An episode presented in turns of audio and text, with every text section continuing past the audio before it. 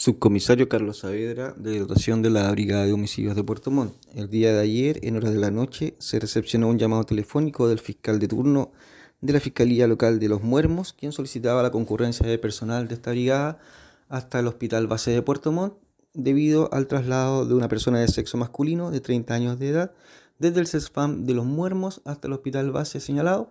en virtud de aquello, el equipo investigativo se trasladó el Hospital Base de Puerto Montt, logrando establecer que efectivamente se trataba de una persona de sexo masculino que mantenía una herida cortopunzante en la zona del tórax de carácter grave eh, y se encontraba estable y fuera de riesgo vital.